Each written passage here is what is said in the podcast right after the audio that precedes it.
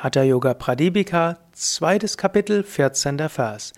Abhyasa kale pratame shastam kshirachya bhojanam tatobhyase dridhi bhute natadrniyamagraha.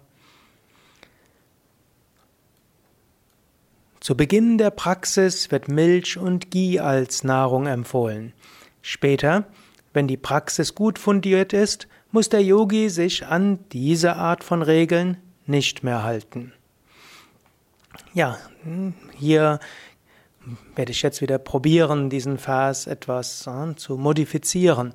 Alle großen Schriften müssen auch aus ihrer Zeit heraus verstanden werden. Gut, wer regelmäßig von mir Vorträge und Podcasts hört, der weiß, ich bin inzwischen Veganer seit ne, 2011. Und ja, Veganer heißt auch auf Milch und Ghee zu verzichten. Ghee ist gereinigte Butter.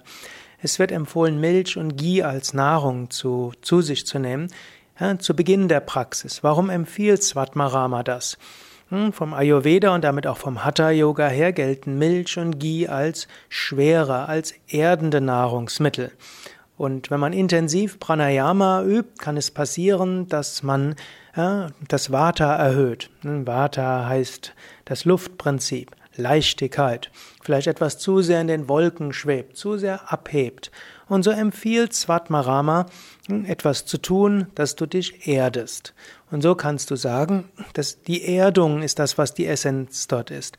Wenn du merkst, dass zu viel Pranayama oder viel Pranayama dich zu leicht macht, wenn viel Pranayama dich irgendwo vom Alltag zu sehr abhebt, dann musst du dich erden.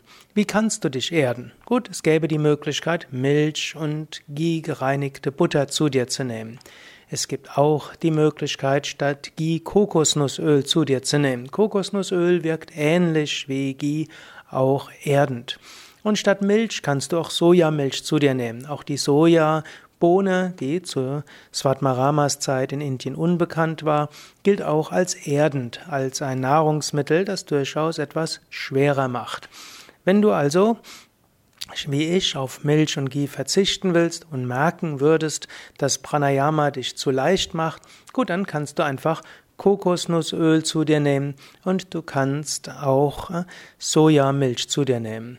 Statt Sojamilch gibt es natürlich auch noch andere Milcharten und es gibt auch andere erdende Nahrungsmittel. Erdende Nahrungsmittel wäre ja zum Beispiel auch äh, verschiedene Kohlgemüse. Dazu würde auch Kartoffeln gehören, dazu würde Karotte gehören. Diese werden dich etwas erden. Du kannst das aber auch insgesamt sagen, wenn du Yoga praktizierst, achte darauf, dass du die Bodenhaftung nicht verlierst. Achte darauf, dass zur spirituellen Praxis eben auch gehört, dass du deinen Alltag meistern kannst, dass du mit deinen Menschen gut und geschickt umgehen kannst, dass du dich um dich selbst kümmern kannst. Achte darauf, dass du dich nicht zu sehr abhebst. Nicht für alle Praktizierenden ist das zu sehr Abheben wirklich ein Problem. Gar nicht mal wenige Menschen haben eher das Problem, dass sie weiter zu geerdet sind. Wenn du merkst, dass du zu sehr abhebst, dann erde dich. Aber angenommen, du hast eine durchaus gute, stabile Psyche, dann hab auch keine Angst, mal ein paar Tagen oder ein paar Wochen abzuheben. Das hat auch etwas Schönes. Es hat etwas Schönes, dich leicht zu fühlen. Es hat etwas Schönes, dein Herz offen zu haben. Es hat etwas Schönes, die göttliche Gegenwart zu spüren. Und vielleicht bist du dann ein paar Tage etwas abgehoben. Solange deine Psyche konstant ist, solange du eine innere Ruhe hast, solange du eine innere Festigkeit hast, macht es auch nichts, mal etwas abzuheben. Nur wenn du merkst, dass deine Psyche zu unruhig wird oder dass dich der Alltag zu sehr nervt, dann musst du wieder darauf aufpassen, dass du dich erdest. Ja, das war's für heute.